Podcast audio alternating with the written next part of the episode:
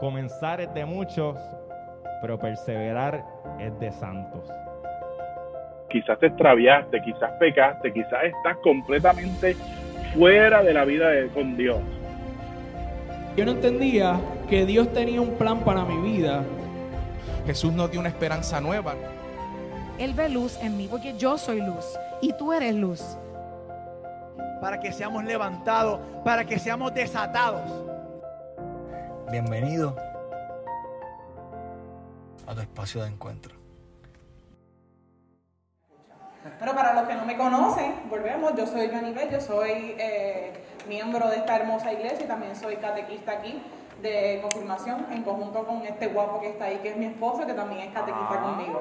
Así que nada, en la noche de hoy vamos a estar hablando de los milagros eucarísticos. ¿Alguien ha escuchado esa palabra? ¿Alguien sabe lo que son los milagros eucarísticos? La fe. La fe. El amor, el, paz, el, eh, amor, paz. El amor de, Dios. La Eucaristía. Es la Eucaristía. Ay, quería, ahora que estoy viendo caritas nuevas, ¿hay personas nuevas aquí por primera vez en el día de hoy? Pues bienvenido a este espacio que es para ustedes, para los adultos. Gaby ya dijo que era nuevo. Eh, así que nada, vamos a empezar a hablar un poquito de, hoy vamos a estar hablando de los misterios eucarísticos y de la Eucaristía. Entonces, ¿qué es la Eucaristía? La Eucaristía es este sacramento en el cual las especies del pan y el vino eh, y Jesucristo se hallan una verdadera, real y se encuentra con nosotros presente. Es su cuerpo, su sangre, su alma y su divinidad. A este sacramento, esto lo aprendí recientemente, se le puede denominar de muchas maneras, debido a su riqueza infinita. La palabra Eucaristía quiere decir acción de dar gracias, y ese es uno de los nombres más antiguos que se le da a la Eucaristía. Eh, y es el nombre correcto porque esta es la celebración donde le damos gracias al Padre por medio de su Hijo Jesucristo en el Espíritu. También se llama el sacramento por excelencia, porque es el sacramento donde Cristo se encuentra presente, quien es la fuente de todas las gracias. Y además el sacramento de la Eucaristía, si no se habían dado cuenta, es, el, uno, de los, es el sacramento o uno de los sacramentos más importantes porque todos los demás sacramentos que nosotros hacemos, matrimonio, eh, el confesarnos, todos los demás nos llevan a comulgar con el Señor. Así que ese es el central, el que nos lleva hacia Él. ¿Qué son milagros eucarísticos? Los milagros eucarísticos se consideran eventos sobrenaturales que ocurren durante la Eucaristía. Eh, la iglesia, sin embargo, usualmente pone límites y le prefiere llamar a esta noción, un, eh, en vez de milagro eucarístico, un signo eucarístico. Para la Iglesia Católica, el único milagro verdadero vinculado a la Eucaristía es el de la transubstanciación y la presencia real eh, durante la misa. Entonces, no sé si habían visto en algún momento alguna foto de un milagro eucarístico, realmente son bien impresionantes. ¿Y a qué nosotros le llamamos milagros eucarísticos? Existen, eh, usualmente van a ser fenómenos que son inexplicables. Por ejemplo, existen desde hostias que son consagradas y se transforman visiblemente en tejido. Vamos a hablar ahorita de lo que es el tejido del miocardio, que es el tejido del corazón, que eso es lo que estamos viendo aquí. Esto es uno de los milagros eucarísticos donde la hostia se convirtió en un tejido de un ser humano, del corazón de un ser humano. También entre milagros eucarísticos podrían ser este, hostias que viven eh, por un montón de, tiempo o por, un tiempo prolongado cuando son arrojadas al fuego. Hay eh, hostias que han sido y que han perdurado terremotos y que han durado eventos naturales bien, bien, bien grandes. También pueden ser este, este, hostias consagradas que emanan sangre, que esta es una de las que vamos a hablar en el día de hoy. Eh, dentro de todas las historias de los milagros eucarísticos que yo estaba leyendo, había una que me llamó mucho la atención y era un pueblito, no recuerdo, era en Polonia era un pueblito en Polonia donde este pueblo, durante uno, de los, de, uno de los momentos que estuvo en guerra, el padre está consagrando y le iba a dar la comunión a cinco soldados. Justo cuando el padre está, eh, que él comulga, que le va a dar la, la, la hostia a ellos, la hostia empieza a sangrar. Y aquí este es uno de los primeros milagros que existe este, durante este tipo de guerra. Y actually este, esa hostia todavía está siendo conservada en ese pueblo de Polonia y la hostia todavía tiene este, signos visibles de sangre, que eso es una de las cosas más impresionantes. Así que hoy vamos a estar hablando de los milagros eucarísticos que más se conocen en la iglesia. Eh, que no sé si en algún momento se han preguntado cómo la Iglesia Católica decide qué es un milagro qué no no es un milagro. Yo soy científica, así que yo siempre me lo he preguntado. Aquí hay un comité, cómo hacemos esto, quién decide, quién no decide. Pues sí, la Iglesia Católica sí tiene un comité que es un comité para determinar los milagros. El comité no siempre es el mismo. Este, es bien importante, dependiendo del milagro, si es una aparición, si es un milagro eucarístico este, o algún otro tipo de milagro, son los integrantes de ese comité. Por ejemplo, eh, para los milagros eucarísticos, eh, usualmente ellos escogen un comité donde va a estar el arzobispo, de, obispo del, del área, va a estar eh, un especialista científico dentro del comité y va a estar eh, en conjunto posiblemente con dos personas más. Es bien interesante porque ahorita vamos a hablar de un doctor que es bastante famoso que ha estado en, en varias investigaciones. Y este, eh, usualmente la iglesia prefiere escoger científicos que no crean en el Señor. Y la iglesia usualmente coge personas ateas para hacer este tipo de investigación.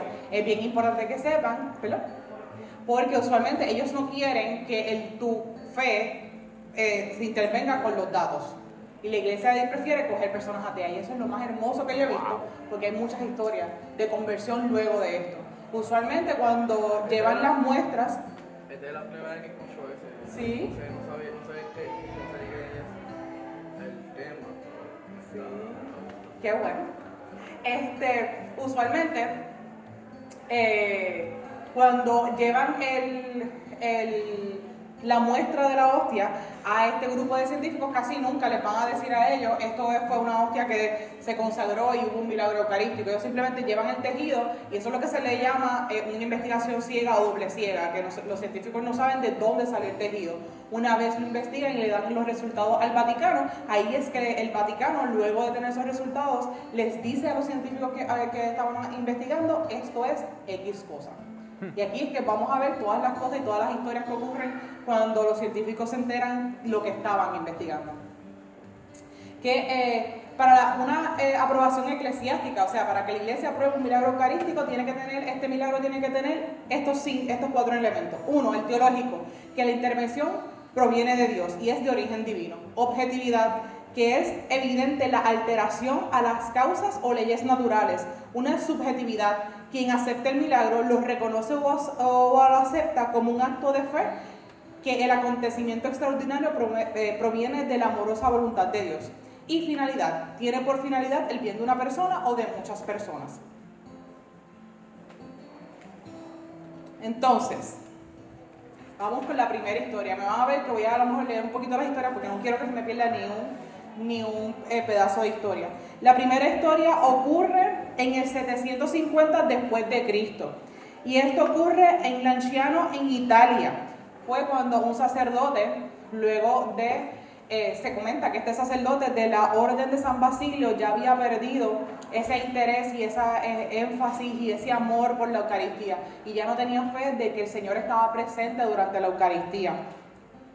Así que en medio de la misa, mientras decía las palabras de consagración, él vio como el pan se transformó en carne humana y la sangre se coaguló en cinco coágulos. Vamos a estar hablando de eso ahora.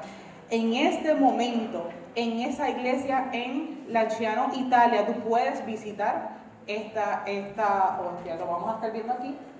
Es esta que está ahí. Eh, este, eh, este, eh, esta muestra o esta hostia consagrada fue sometida a dos doctores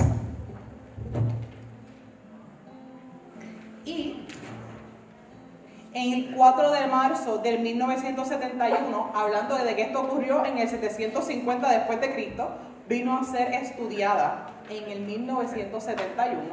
¿Y qué nos decía en el 1971 cuando los científicos que no sabían lo que estaban estudiando nos entregan las muestras? Decía, el informe decía, esta carne es tejido humano, esta sangre es sangre humana. Esta, este tejido pertenece al tejido muscular del corazón, que se llama miocardio. Eh, y también tiene otro tejido del corazón, que es un tejido un poco más abajo. Está ahí, el corazón tiene tres capas, eh, eh, y ellos estaban diciendo que era la capa de arriba y la capa del medio.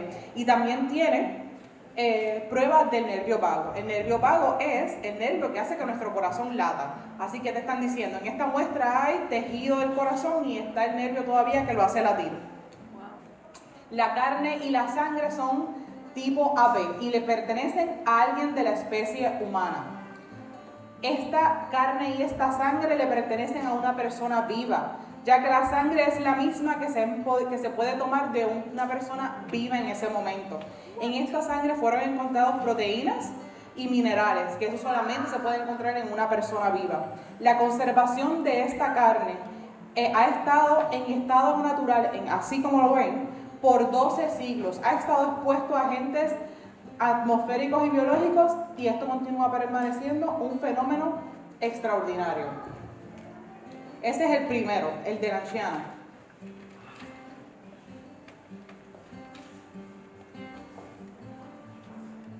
Este es uno de mis favoritos. Este es el- en Buenos Aires hubo tres milagros. Y estos son uno de mis favoritos y los encuentro, son, para hablarlos, este, son eh, científicamente, son bien impresionantes.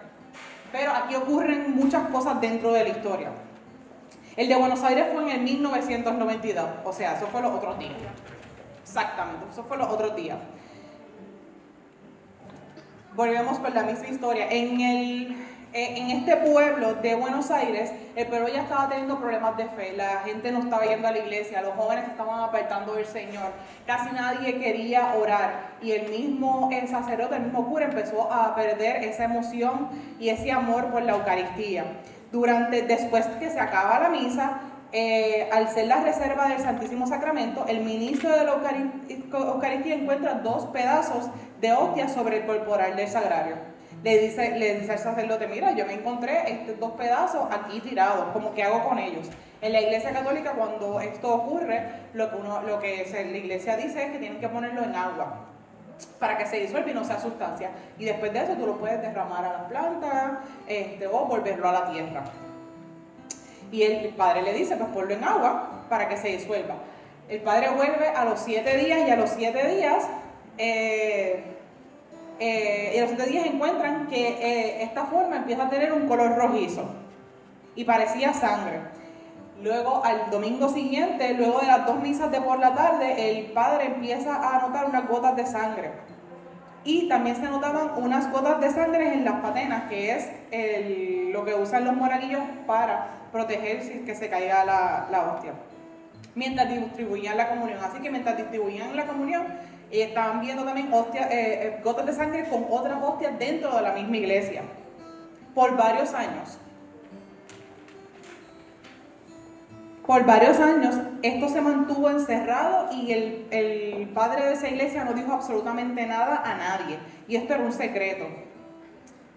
Y luego, dado que esta hostia no sufrió una descomposición visible, que hay algo bien importante, el agua que mandaron a guardarlo es agua destilada. Nosotros los científicos sabemos que la peor agua para tú guardar algo es agua destilada, porque el agua destilada destruye todo. Pero luego de tres años de estar intacta, el cardenal de ese momento decidió mandarla a analizar científicamente, ya que ustedes no saben quién era el cardenal de ese momento.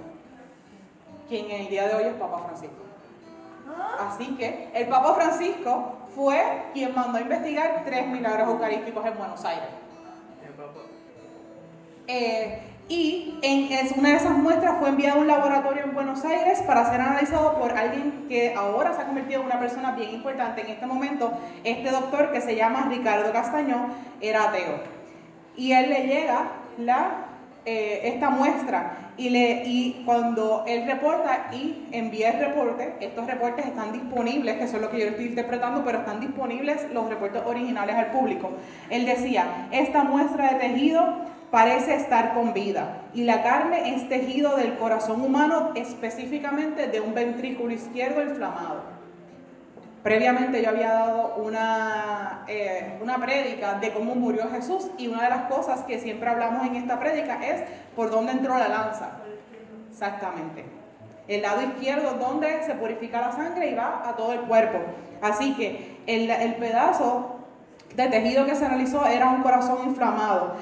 Eh, el doctor reportó que hubo evidencia de un trauma, como si le hubiesen dado un golpe en el pecho a, a esta persona, que habían presencias de trombos, que, eh, y que indica que esta persona tenía problemas para respirar antes de, antes de morir, o mientras se tomó el, la muestra. ¿Por qué? Por la presencia de unos componentes específicos que él encontró. Estas lesiones presentes también perdón, mostraron eh, espasmos cardíacos que, que significaba que ese corazón estaba a punto de morir. Cinco años más tarde, estamos hablando ya siete años más tarde, este mismo doctor contacta a otro doctor que es especialista, es cardiólogo y es patólogo forense, es especialista en analizar tejidos del corazón. Y no le dice de dónde sale y le dicen que analice la prueba. Les voy a leer lo que él escribió. El material analizado es un fragmento del músculo del corazón que se encuentra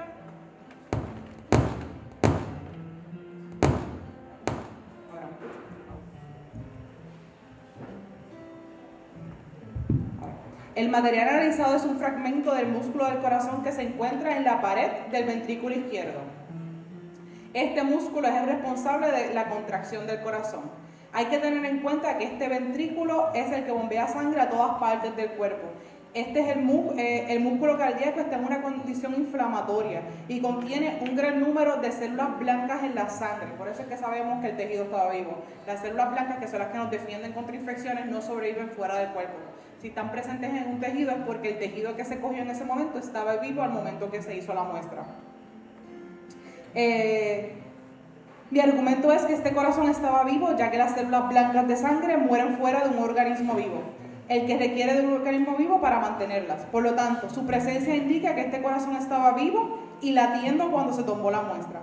Lo que es más, estas células blancas en la sangre han penetrado este tejido y este corazón había estado bajo un estrés severo y con dificultad respiratoria, porque él dice otra palabra científica, y es como si el propietario de este corazón hubiera sido severamente golpeado en el pecho.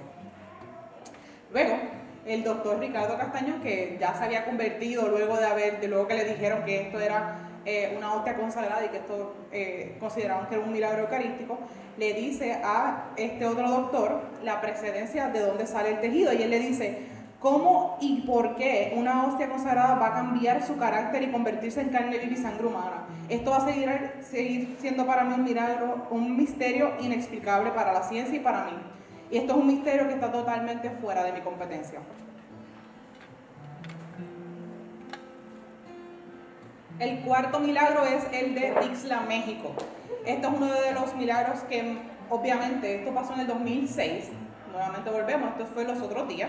Y esto fue uno de los milagros que más eh, eh, acceso mediático y que más promovieron en las noticias. Esto ocurrió en el 21 de octubre del 2006 durante un retiro parroquial.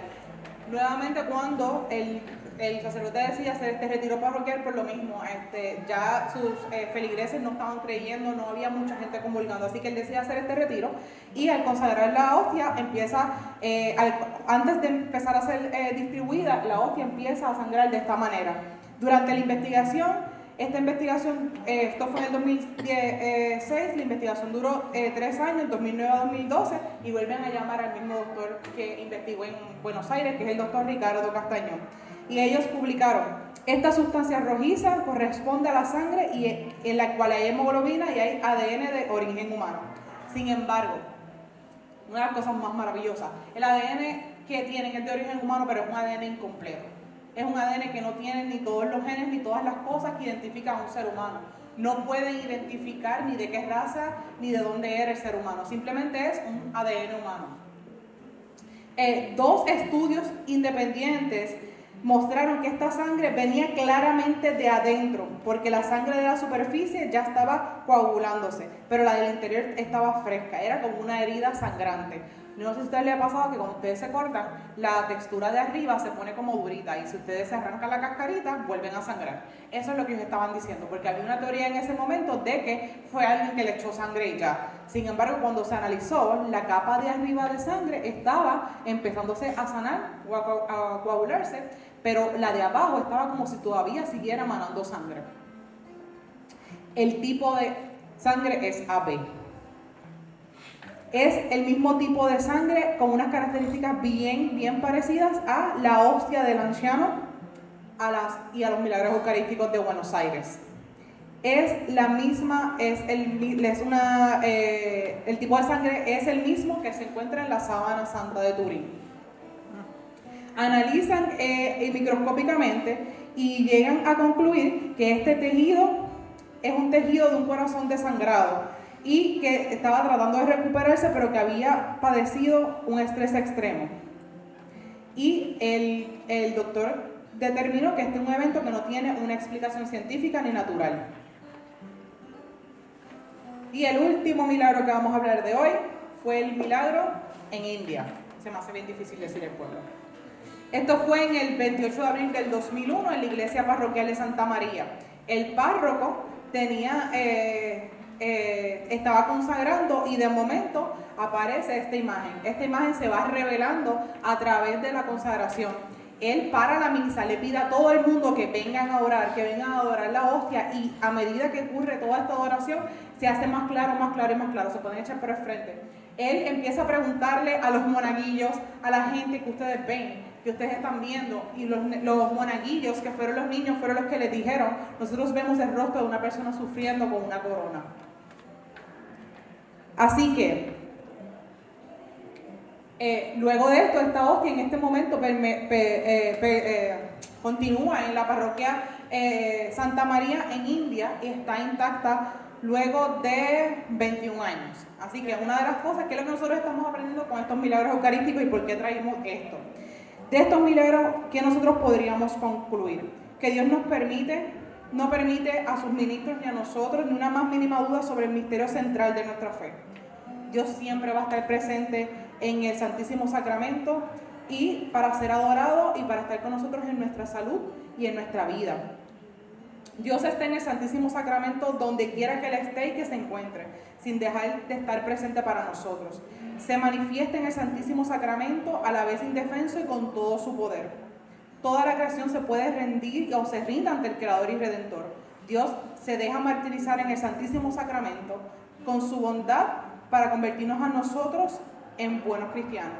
Dios nos muestra su rostro y su naturaleza en el Santísimo Sacramento. Dios se manifiesta en el Santísimo Sacramento a todos los hombres de todo el mundo y en todas las épocas. Una de las cosas que yo pienso que, que a mí más me ha llamado la atención de, de todo esto, que, que cuando tuve que estar eh, haciendo research eh, de todos los misterios eucarísticos, yo soy, ya hablamos previamente, yo soy bien científica, así que yo estaba buscando todo el tiempo papers y yo necesitaba data y yo necesitaba que la ciencia me mostrara a mí que esto ocurrió, que hubiese eh, más, de una sola, de más de una persona que este, hablara de esto y que compartiera los resultados. Sin embargo, luego me puse a pensar y mediante oración y reflexión empecé a entender que no todas las verdades tienen que ser basadas en ciencia. Hay verdades que son basadas en nuestra fe. Y esta es una de las verdades basadas en nuestra fe. Que Dios da su cuerpo por nosotros, da su vida, da su alma y se revela ante nosotros con algo que es tangible, con algo que nosotros podemos ver, que podemos tocar y que podemos creer. Eh, a mí me, me ha estado, eh, no sé, este, un poco curioso en que todos los tejidos son iguales. La, si nadie, si no sabe, si alguien no sabe, la sabana, eh, el manto de Turín, eh, la iglesia eh, se encontró hace mucho tiempo atrás, el manto de Turín fue donde eh, envolvieron al Señor. Ese manto ha sido estudiado por múltiples años, múltiples décadas y ha sido uno de los eh, artefactos más estudiados. Y a mí me pareció súper interesante el que el manto de Turín y estos milagros eucarísticos compartieran, compartieran la misma sangre, compartieran partículas que son bien similares. También me parece bien curioso que este, eh, estemos teniendo tantos milagros eucarísticos en esta ¿Ah? constantes y esos son poquitos los cinco que les presenté. Literalmente la Iglesia Católica, la página del Vaticano tiene un, tab donde tú buscas milagros eucarísticos y esto lo dan con un mapa y estos han sido cientos y cientos. Y hay muchos que se encuentran en estudios ahora mismo. Eh, y yo me pregunto, ¿por qué estamos teniendo tantos milagros eucarísticos? ¿Qué nos está pasando a nosotros como, como mundo que tenemos que ver para poder creer? ¿Qué es lo que el Señor nos está tratando de decir con esto que nos está enseñando, que nos está mostrando? El Señor nos está enseñando su alma, nos está enseñando su corazón literalmente, Su para que nosotros lo veamos. Su mapa. Literalmente su mapa. No, pues en vez de, en vez de el mapa, Ajá. el mapa te, te lleva a la casa de Dios. Y ahí este That's es el primer, el primer paso Exactamente. El- la Iglesia Católica nos enseña en el Catecismo, en el Santísimo Sacramento de la Eucaristía, el cuerpo y la sangre junto con el alma y la divinidad de nuestro Señor Jesucristo y por tanto todo Cristo está verdadero, real y sustancialmente contenido. Esto también lo podemos ver en Juan 6, 48, 58. Yo soy el pan de vida. Sus antepasados comieron el maná en el desierto, pero murieron. Aquí tienen el pan que baja del cielo para que lo coman y ya no mueran. Yo soy el pan vivo que ha bajado del cielo. El que coma de este pan vivirá para siempre. El pan que yo daré es mi carne y lo daré para la vida del mundo. Sin embargo, en las Eucaristías y en estos milagros que hemos visto, el Señor sigue transformándose en un corazón. Y es como el Señor nos dijera, estoy aquí, te amo, mi corazón está abierto para ti. ¿Qué tengo que hacer para que te vuelvas a acercar a mí? ¿Qué tenemos que hacer para venir a la iglesia, para comulgar, para estar bien con el Señor? Jesús siempre va a hacer acción. Jesús se quedó con nosotros y ha vivido eh, con nosotros por miles de años, por dos mil años, en la Eucaristía. En que nosotros estemos bien con Él, en paz con Él, para llevárnoslo todos en nuestra alma toda una semana. La iglesia nos muestra siempre que cada milagro, nosotros tenemos este acceso a todos estos milagros porque estos milagros ocurren en cada misa. O sea que cada domingo nosotros tenemos esa oportunidad hermosa de venir a misa, de participar en misa y de comulgar y de experimentar eso. Y yo quiero que esta noche ustedes reflexionen qué nos detienen para vivir estos milagros a nosotros. Porque a veces nos queremos resistir a entregarnos al Señor, a hacer las paces con el Señor, a, confesarnos, a hacer la caridad, a hacer lo que nos toca como cristianos y que son las cosas que nos están deteniendo para yo no comulgar y para yo no aprovechar esta bendición tan grande que es el comulgar y estar bien con el Señor y que el Señor esté en nuestra vida siempre. Dios es un Dios que siempre se va a hacer presente y Él está disponible para cada uno de nosotros en nuestros desiertos. Y una de las cosas que yo estaba escuchando, eh, porque el doctor Ricardo Castañón está vivo, él hace eh, conferencias a través del mundo hablando de los misterios eucarísticos que él ha vivido así que, o que ha estudiado, así que lo pueden buscar en YouTube, las conferencias son fenomenales. Y una de las cosas que él estaba hablando era de la simbología de por qué es un corazón. Específicamente, ¿qué nos está enseñando o qué nos quiere decir el Señor con aquí está mi corazón? Y es que el Señor es el corazón de esta iglesia. El Señor literalmente es lo que nos mantiene vivos, lo que nos da esa fuerza para nosotros seguir adelante. Eh, ¿Por qué también el ventrículo izquierdo? Médicamente el ventrículo izquierdo es donde llega toda esa sangre purificada y sale a repartir sangre a todo, eh, a todo eh, tu cuerpo. Así que Jesús es ese lugar donde nosotros lavamos nuestros pecados, donde nosotros lavamos nuestras impurezas para salir y poder bendecir a nuestros hermanos. Y algo bien, bien, bien importante. A mí me llamó mucho la atención que el tipo de sangre fuera AB. Eh, el tipo de sangre AB es el, uno de los tipos, es el tipo de sangre más raro del mundo. Bien poco por ciento de- del mundo tiene este tipo de sangre. Y este se le llama como el receptor universal. Y es, este es el tipo de sangre que puede, que puede- hay, todos los demás tipos de sangre le pueden donar. Y el doctor eh, eh, Ricardo Castañón estaba diciendo en su conferencia cuál es el simbolismo tras tú tener un tipo de sangre tan, tan raro o que no sea tan común en la especie humana. Porque eh, Jesús tenía un tipo de sangre que es el receptor universal, cómo el Señor puede acoger literalmente todas las cosas que nosotros le damos y convertirlas en cosas hermosas. Así que eh, quiero que esta noche puedan reflexionar en eso, qué nos detiene a entregarnos por completo al Señor, qué nos detiene para disfrutarnos la misa o qué nos detiene para venir a misa, empezando por ahí. La Eucaristía puede ser ese milagro que les salve la vida, puede ser ese milagro que transforme sus corazones. Y yo les exhorto a que aprovechen todo este tiempo que, que- que el Señor nos permite, domingo tras domingo o sábado tras sábado, a venir a disfrutar de su cuerpo, a venir a disfrutar de todas las cosas maravillosas que Él tiene para nosotros y que quiere para tu vida y para tu familia. Eh, eh, con esto termino y es que eh, estemos siempre bien conscientes de que el Señor nos da esta oportunidad y está de nosotros llegar hasta donde Él. El Señor no nos va a obligar a venir, el Señor no nos va a forzar, el Señor nos va a traer con su amor, nos va a traer con su misericordia. Y yo pienso que esta es una oportunidad que no pueden seguir desaprovechando.